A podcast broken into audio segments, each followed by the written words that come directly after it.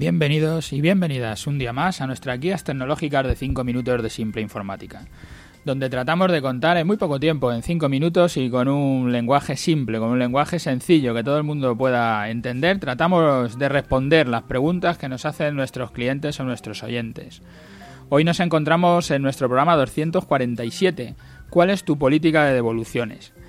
Ayer le pedíamos a un cliente que nos diera las políticas de, devoluciones para ponerlas en su tienda de venta online que estamos creando y nos dijo que no tenía nada escrito que lo resuelve según le sale. Esto es uno de los grandes problemas del pequeño comercio y a veces de los comercios más grandes. Y es una de las batallas en las que está triunfando Amazon y viene con ganas de quedarse con todo el mercado. Primero voy a contar una anécdota para que veáis cómo tratamos con distintos raseros y los problemas para las devoluciones los tenemos nosotros o nos los pide un cliente. Esta semana eh, compré unas pilas para un juguete para mi hija, para un bebé, y como no encontraba nada abierto de camino a casa, que sí, que yo soy de los afortunados que van dando a trabajar, pues vi un chino y pensé, bueno, ¿qué más da? Para unas pilas las compro en el chino. Cuando abrí el paquete, eh, estaban las pilas hinchadas, se le salía el líquido y pensé, ¿de dónde sacarán los chinos este, este material, no? Bueno, pues mañana me paso y se lo devuelvo, pero cuando le llevo las, las pilas al chino, me dice que están abiertas y que no me las puede devolver. Y encima me dice que no tengo un ticket, que si se las he comprado allí. Entonces es cuando empezamos a pensar lo de qué cutres son los chinos que no tienen una política de devoluciones y que no te dan ni un ticket para poder reclamar. Qué fácil es de ver lo mal que trabajan los chinos, que no te dan ninguna seguridad para realizar las compras, no sabes cuál es su política de devoluciones, ni te entregan nada para poder reclamar, lo tienen todo sucio, casi no pueden ni hablarte, no controlan el idioma, y de dónde sacan lo que tienen a la venta. Dicho así, parecen tiendas del tercer mundo, más parecidas al entorno rural del país donde ellos vienen que, que una tienda aquí en Europa, ¿no? ¿Y tú? ¿Y nosotros? ¿Tenemos todo esto más controlado que lo tienen los chinos?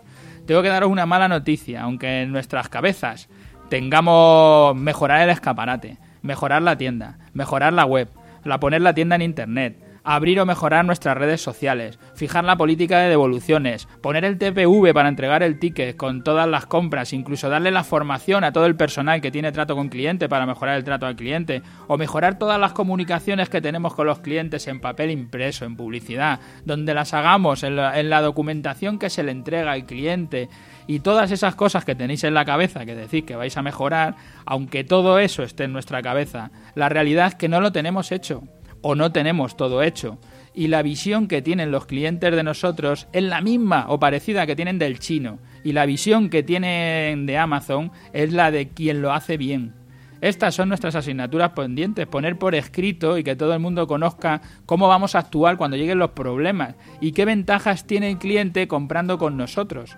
Lo que más llama la atención es que luego cuando de verdad llegan los problemas con los clientes solemos actuar como lo haría Amazon o como lo haría el corte inglés o sea, no es que nos salga más barato o que tengamos menos responsabilidad o no sé qué argumento habrá en las cabezas de cada uno, porque luego resolvemos los problemas a nuestros clientes de una forma u otra, sobre la marcha, como nos dice este cliente. Es que no tengo de política de devoluciones, lo resuelvo sobre la marcha.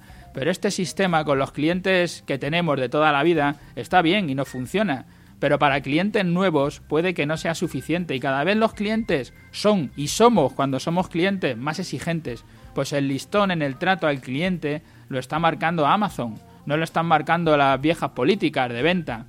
Así que dejar de pensar lo que tenemos que hacer y manos a la obra, porque lo que tenemos por delante es, mucho camino, pero como dice el dicho de, de a China, tenemos un camino muy largo, pero la única manera de hacerlo es dar el primer paso y luego dar el segundo paso y así seguir y así el movimiento genera movimiento. De esa manera acabaremos teniendo todas nuestras políticas, acabaremos teniendo nuestras redes sociales, acabaremos teniendo nuestra página de venta, acabaremos teniendo todo lo que necesitamos para poder competir, no con el chino, que no va a ser nuestra competencia, vamos a tener que competir contra Amazon, que ese va a ser nuestra competencia.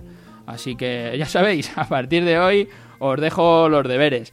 Gracias a todos los que nos escucháis a diario y a los que estáis pasando por las plataformas, tanto por iTunes como por iVoox. También daros las gracias a los que estáis rellenando la encuesta que estamos pidiendo para qué hacemos con el podcast durante el verano. De momento gana por mayoría el que lo hagamos una vez a la semana, así que si tenéis otra opinión, aceleraros a votar porque hoy, hoy viernes termina la encuesta. Bueno, lo dejaremos hasta el lunes. El lunes tomaremos la decisión con toda la todos los correos electrónicos que nos han llegado y los que nos vayan llegando hasta el lunes, tomaremos la decisión de, si hacerlo a diario como lo estábamos haciendo o empezar a hacerlo solo una vez a la semana. Gracias y hasta mañana.